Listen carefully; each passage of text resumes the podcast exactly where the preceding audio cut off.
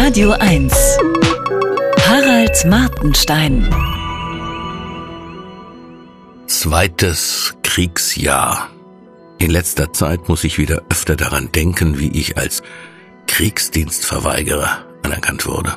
Ich habe vor dem Ausschuss eine pazifistische Rede gehalten, die so ellenlang war, dass sie mich aus Erschöpfung ohne Rückfragen anerkannt haben.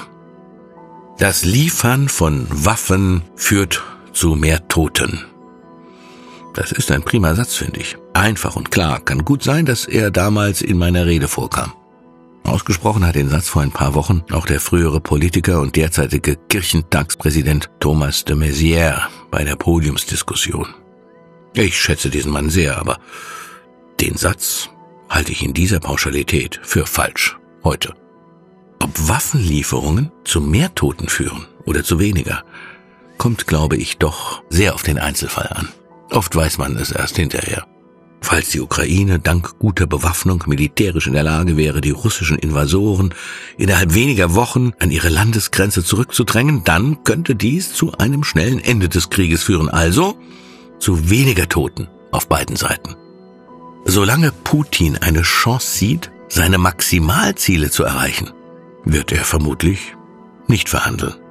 Der Weg zum Frieden führt also, wieder vermutlich, nur über Waffenlieferungen.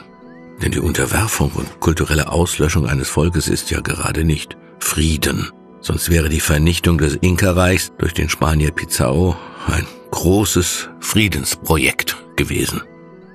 Menschen haben das Recht zu entscheiden, wofür sie ihren kostbarsten Besitz riskieren, ihr Leben.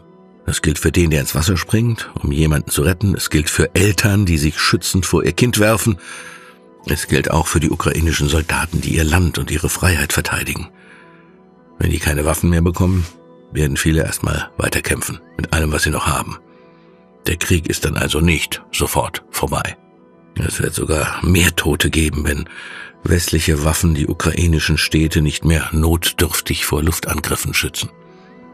Die Ukrainer haben keine Wahl. Die russischen Soldaten können sich immerhin retten, indem sie desertieren. Erfreulich viele scheinen dies zu tun. Die Zukunft kennt niemand. Es kann durchaus sein, dass Putin durchdreht und Atomwaffen einsetzt. Diese Gefahr ist real. Aber auch die Frage, welches Verhalten des Westens am Ende zum großen Krieg führt, ist nicht eindeutig zu beantworten. Wenn wir vor Putins Drohungen einknicken, wäre das eine gewaltige Ermutigung für andere Atommächte, das Gleiche zu tun wie er, etwa für China oder demnächst Iran. Durch Nachgiebigkeit lösen wir vielleicht erst recht den Weltkrieg aus. 1939 war es jedenfalls so. Jeder kann das nachlesen. Was wäre gewesen, wenn Polen sich 1939 gegen den Überfall Deutschlands dank einer modernen Armee so erfolgreich verteidigt hätte wie heute die Ukraine. Zwei Jahre lang. Die Wahrscheinlichkeit ist gar nicht so klein, dass der Zweite Weltkrieg und Auschwitz dann nicht stattgefunden hätten. Als ich den Kriegsdienst verweigerte, gab es in den Verhandlungen eine Standardfrage. Sie sind mit ihrer Freundin im Wald. Drei Typen kommen und wollen ihre Freundin vergewaltigen. Sie haben eine Waffe dabei. Was tun sie? Ich hätte ehrlich gesagt schon damals die Waffe benutzt. Sagen durfte man das nicht. Ich glaube, wenn Sarah Wagenknecht in diese Lage käme, würde sie ebenfalls schießen.